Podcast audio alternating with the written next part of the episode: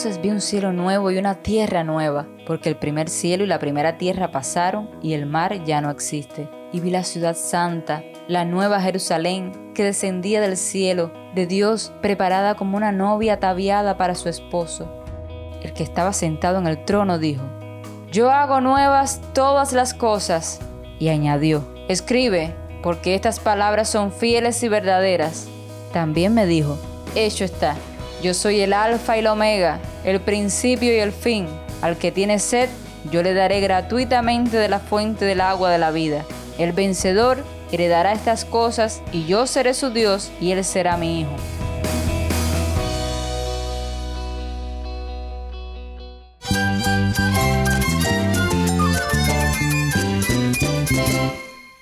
Cristo es todo para mí. Mi Salvador, mi amigo, mi guía. Cristo es mi verdad. Es nuestra guía, nuestro faro. Cristo es el Señor y Salvador. Nuestro protector, nuestro amparo, nuestra fortaleza. Es Jesús, el único que te lleva a Dios, el único camino, la verdad y la vida. No hay más ningún camino, es Jesús.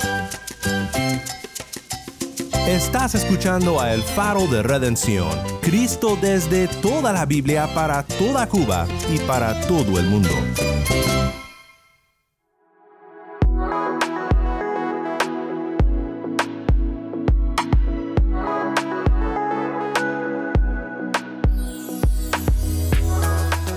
Soy el pastor Daniel Warren. Gracias por acompañarme aquí en El Faro. Hoy concluimos nuestra serie titulada Apocalipsis, la develación de Jesús. No sé qué piensas al haber llegado al final de este estudio, tal vez alivio o tal vez tristeza. Yo de mi parte siento gozo. Ha sido un gozo para mí el haber visto a nuestro glorioso Cristo en este libro que demasiadas veces nos brincamos, porque puede ser difícil de entender. Yo sigo sin entender muchas cosas, pero espero que juntos hayamos aprendido un poco más acerca de las glorias de Cristo en Apocalipsis.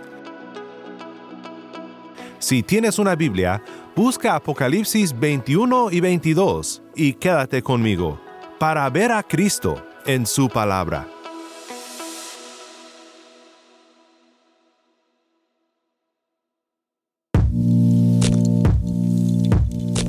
Hemos llegado a lo que yo llamaría la joya resplandeciente de consuelo en el libro de Apocalipsis. En todo el libro hemos visto tanto juicio como promesas de la presencia de Cristo y la obra de Cristo a nuestro favor. El mensaje de Apocalipsis nos anima con la certeza de la obra de Cristo y con la certeza del juicio de Cristo, su obra para proteger a su pueblo en medio de sus tribulaciones y el juicio que traerá para vindicar a los santos y derrotar al enemigo en el último día. Te repito mi tesis del libro y espero que hayas notado estos temas en nuestro estudio. Apocalipsis fue escrito para revelar el reino del Redentor resucitado, para que su pueblo pueda perseverar en medio de la persecución hasta su prometido regreso. Comenzamos nuestro estudio viendo muy temprano en el libro, en los primeros capítulos, una visión de la iglesia imperfecta en el mundo. Aquí, cerrando el libro con el mismo tema, Juan nos describe la iglesia perfecta o perfeccionada en la gloria. La visión de Juan culmina en una resplandeciente descripción de la gloria que le espera a la iglesia del Señor Jesús. Vamos a escuchar juntos dos capítulos enteros del libro, y no podremos comentar sobre cada detalle, pero quiero que escuches y recuerdes las herramientas que hemos aprendido para entender una profecía visionaria como Apocalipsis. Recuerda el simbolismo que el libro emplea. Nota aquí números como 12, que representa el pueblo de Dios en el Antiguo Testamento, las doce tribus de Israel, como también el pueblo de Dios en el Nuevo Testamento, los doce apóstoles. Piensa en las palabras y temas que hemos oído anteriormente y después de la lectura hablaremos de cómo la visión representa las gloriosas realidades que le espera a la iglesia cuando sea perfeccionada en gloria. Entonces vi un cielo nuevo y una tierra nueva, porque el primer cielo y la primera tierra pasaron y el mar ya no existe. Y vi la ciudad santa, la nueva Jerusalén que descendía del cielo, de Dios, preparada como una novia ataviada para su esposo. Entonces oí una gran voz que decía desde el trono, El tabernáculo de Dios está entre los hombres, y Él habitará entre ellos, y ellos serán su pueblo, y Dios mismo estará entre ellos. Él enjugará toda lágrima de sus ojos, y ya no habrá muerte, ni habrá más duelo, ni clamor, ni dolor, porque las primeras cosas han pasado. El que estaba sentado en el trono dijo, Yo hago nuevas todas las cosas. Y añadió, Escribe, porque estas palabras son fieles y verdaderas. También me dijo, Hecho está, yo soy el alfa y el omega, el principio y el fin. Al que tiene sed, yo le daré gratuitamente de la fuente del agua de la vida. El vencedor heredará estas cosas, y yo seré su Dios, y él será mi hijo. Pero los cobardes, incrédulos, abominables, asesinos, inmorales, hechiceros, idólatras y todos los mentirosos tendrán su herencia en el lago que arde con fuego y azufre, que es la muerte segunda.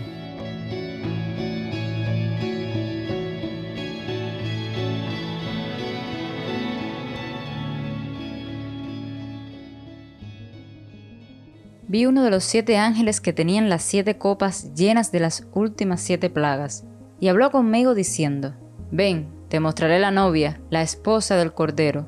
Entonces me llevó en el espíritu a un monte grande y alto, y me mostró la ciudad santa, Jerusalén, que descendía del cielo de Dios, y tenía la gloria de Dios. Su fulgor era semejante al de una piedra muy preciosa, como una piedra de jaspe cristalino. Tenía un muro grande y alto con doce puertas, y en las puertas doce ángeles, y en las puertas estaban escritos los nombres de las doce tribus de los hijos de Israel. Había tres puertas al este, tres puertas al norte, tres puertas al sur y tres puertas al oeste. El muro de la ciudad tenía doce cimientos, y en ellos estaban los doce nombres de los doce apóstoles del Cordero. El que hablaba conmigo tenía una vara de medir de oro, para medir la ciudad, sus puertas y su muro. La ciudad estaba sentada en forma de cuadro, y su longitud es igual que su anchura, y midió la ciudad con la vara, doce mil estadios. Su longitud, anchura y altura son iguales. Midió su muro, 144 codos, según medida humana, que es también medida de ángel. El material del muro era jaspe, y la ciudad era de oro puro, semejante al cristal puro. Los cimientos del muro de la ciudad estaban adornados con toda clase de piedras preciosas. El primer cimiento, jaspe, el segundo, zafiro, el tercero, ágata, el cuarto, esmeralda, el quinto, sardónice, el sexto, sardio, el séptimo, crisólito, el octavo, berilo, el noveno, topacio, el décimo, crisopraso, el undécimo, jacinto, y el duodécimo, amatista. Las doce puertas eran doce perlas, cada una de las puertas era de una sola perla. La calle de la ciudad era de oro puro, como cristal transparente. No vi en ella templo alguno, porque su templo es el Señor, el Dios Todopoderoso y el Cordero. La ciudad no tiene necesidad de sol ni de luna que la iluminen, porque la gloria de Dios la ilumina, y el Cordero es su lumbrera. Las naciones andarán a su luz, y los reyes de la tierra traerán a ella su gloria. Sus puertas nunca se cerrarán de día, pues allí no habrá noche, y traerán a ella la gloria y el honor de las naciones. Jamás entrará en ella nada inmundo, ni el que practica abominación y mentira, sino solo aquellos cuyos nombres están escritos en el libro de la vida del Cordero. Después el ángel me mostró un río de agua de vida, resplandeciente como cristal, que salía del trono de Dios y del Cordero, en medio de la calle de la ciudad, y a cada lado del río estaba el árbol de la vida, que produce doce clases de fruto, dando su fruto cada mes, y las hojas del árbol eran para sanidad de las naciones. Ya no habrá más maldición, el trono de Dios y del Cordero estará allí, y sus siervos le servirán. Ellos verán su rostro, y su nombre estará en sus frentes, y ya no habrá más noche, y no tendrán necesidad de luz de lámpara ni de luz del sol, porque el Señor Dios los iluminará y reinará por los siglos de los siglos. Y me dijo, Estas palabras son fieles y verdaderas. El Señor, el Dios de los espíritus de los profetas, envió a su ángel para mostrar a sus siervos las cosas que han de suceder enseguida. Por tanto, yo vengo pronto.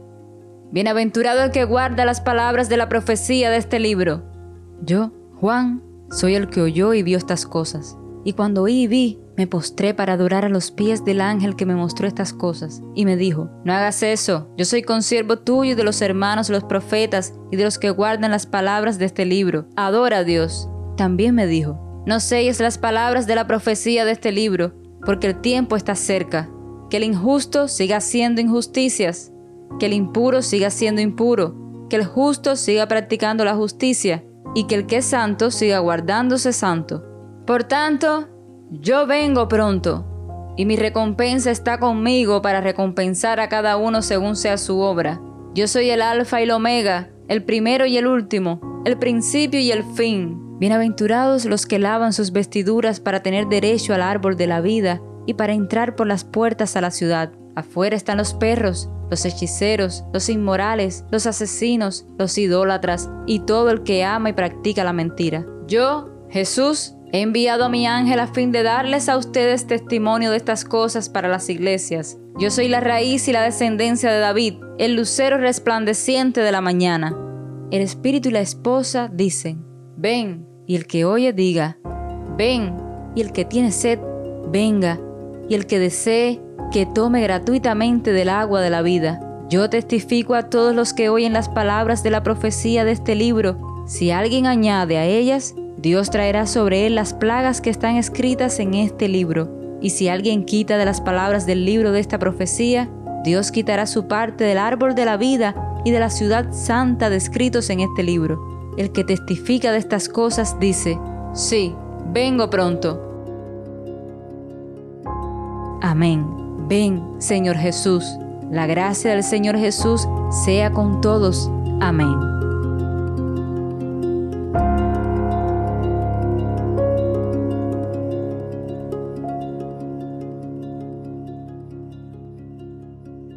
La visión de gloria comienza con un escenario nuevo, totalmente nuevo, un nuevo cielo y una nueva tierra, donde el mar ya no existe. Pero si eres un pescador como yo o alguien que le gusta pasar mucho tiempo en la playa, recuerda que el simbolismo es muy importante en el libro. Durante el libro hemos visto el caos y la tribulación representada como un mar turbulento. Hemos visto a bestias salir del mar y hemos visto cantos de triunfo al otro lado del mar, que evoca recuerdos de Éxodo. El trono de Dios está por sobre el mar, que simboliza su soberano control sobre todo el caos de este mundo y todo el caos de tu vida. Pero en la gloria, el caos, el dolor y la tristeza ya no existen. Ver en la visión que el mar ya no existía es lo mismo que oír a la gran voz del trono proclamar, el tabernáculo de Dios está entre los hombres, y Él habitará entre ellos, y ellos serán su pueblo y Dios mismo estará entre ellos. Él enjugará toda lágrima de sus ojos, y ya no habrá muerte, ni habrá más duelo, ni clamor, ni dolor, porque las primeras cosas han pasado. Es maravilloso. En las cartas a las siete iglesias vimos las muchas cosas que sufre la iglesia que intenta permanecer fiel a Cristo. Persecución y tentación. No hay perfección de este lado de la gloria. Pero un día Cristo vendrá y traerá gloria consigo para todos los que han lavado sus vestiduras en la sangre del Cordero. Colosenses 3, 1 al 4 dice, Si ustedes pues han resucitado con Cristo, busquen las cosas de arriba, donde está Cristo sentado a la diestra de Dios. Pongan la mira en las cosas de arriba, no en las de la tierra, porque ustedes han muerto, y su vida está escondida con Cristo en Dios. Cuando Cristo, nuestra vida, sea manifestado, entonces ustedes también serán manifestados con Él en gloria. Te quiero animar ahora al final de nuestro estudio de este libro a guardar lo que está escrito en él. Bienaventurados somos cuando, usando las palabras de Pablo, ponemos la mira en las cosas de arriba, no en las cosas de la tierra. Cristo viene y trae gloria con él, gloria para los suyos, gloria para ti, por fe en Él. La iglesia es descrita como la santa ciudad de Jerusalén, Jerusalén es la santa ciudad de Dios en el Antiguo Testamento, pero a través de los profetas empezamos a ver que Jerusalén como un concepto se expande para ser algo mucho más allá que tan solo una ciudad en el Medio Oriente. Leemos lo siguiente en el Salmo 87. En los montes santos están sus cimientos. El Señor ama las puertas de Sión más que todas las otras moradas de Jacob. Cosas gloriosas se dicen de ti, oh ciudad de Dios. Mencionaré a Egipto y a Babilonia entre los que me conocen, a Filistea y Tiro con Etiopía. De sus moradores se dirá, Este nació allí. Pero de Sión se dirá, Este y aquel nacieron en ella, y el Altísimo mismo la establecerá. El Señor contará al inscribir los pueblos, Este nació allí. Entonces tanto los cantores como los flautistas dirán, En ti están todas mis fuentes de gozo. Enemigos de Dios y de su pueblo, filisteos y etíopes, Egipto y Babilonia, pero con un pasaporte celestial, porque han puesto su fe en el Cordero. También tenemos aquí en el final de Apocalipsis un regreso al principio de la historia bíblica. ¿Notaste las muchas descripciones que nos hacen recordar el jardín del Edén? Las joyas preciosas, el árbol de la vida. También hay que reconocer que algo profundo está pasando aquí en la arquitectura simbólica de esta ciudad que representa el pueblo de Dios. Sus dimensiones comunican un mensaje profundo. Es un cubo, tal como lo era el lugar santísimo del templo. Y el tamaño de la ciudad nos indica que esta no es una ciudad literal. Sus dimensiones aproximadamente alcanzarían a todo el mundo conocido de esa era, el imperio romano en los días de Juan. El lugar santísimo de la presencia de Dios ya no sería nada más un elemento de un templo en un monte en el Medio Oriente, sino que la presencia de Dios llenará todo el mundo. El primer Adán fue puesto en el primer lugar donde la presencia de Dios moraba con su pueblo, el huerto del Edén, para que lo cultivara y lo cuidara. Estas fueron sus instrucciones. Y estas dos palabras son las mismas palabras que describen la labor de los sacerdotes respecto al templo de Dios. Su responsabilidad fue cultivar y cuidar al templo. De hecho, la arquitectura del templo tenía mucho simbolismo de Edén. Adán fue el primer sacerdote, y el templo que debía proteger de toda cosa inmunda era el jardín del Edén. Y debía de llenar la tierra, debía de expandir este huerto, este lugar santísimo de la presencia de Dios, para que todo el mundo fuera lleno de su presencia. Pero Adán falló y no protegió el lugar de la presencia. Permitió que inmundicia entrara en el huerto, cuando en lugar de sacar a la serpiente del huerto, escuchó sus susurros y cayó en la tentación. ¿Será este el final de la historia? ¿El plan de Dios de llenar la tierra con su presencia acaso ha fallado? De ninguna manera porque vino el segundo Adán, Cristo nuestro Redentor, el jinete que saldrá a juzgar y a hacer guerra, y él cumplió lo que Adán no pudo hacer, y tomó el castigo que Adán y que tú y yo merecemos por nuestros pecados. Y cuando Él venga en gloria, glorificará a su iglesia, y toda la tierra será llena de su gloria. Ya no habrá más maldición, el trono de Dios y del Cordero estará allí, y sus siervos le servirán ellos verán su rostro y su nombre estará en sus frentes. Y ya no habrá más noche, y no tendrán necesidad de luz de lámpara ni de luz del sol, porque el Señor Dios los iluminará, y reinarán por los siglos de los siglos.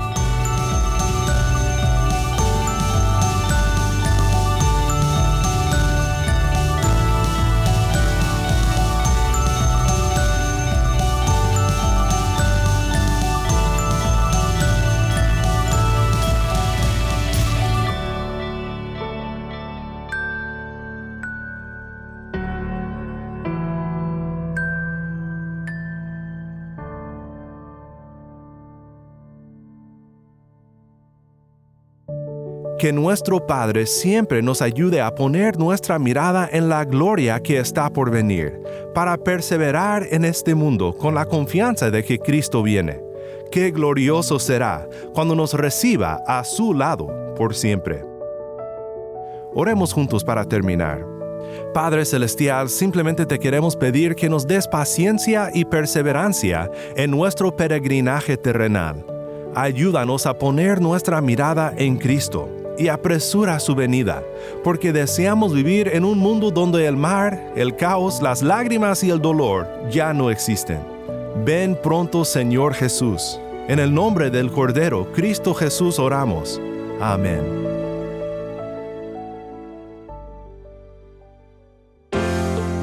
Si estás en sintonía fuera de Cuba, te animo a que ores para unirte con nosotros en nuestra misión de hacer resplandecer la luz de Cristo en Cuba y de compartir la voz del pueblo de Dios en esta hermosa isla con oyentes en todo el mundo. Para hacer tu donativo a este ministerio apoyado por personas como tú que aman a Cuba y aman a Cristo, visita nuestra página web elfaroderedención.org diagonal donar. Gracias por tu sintonía y que Dios te bendiga con su gracia.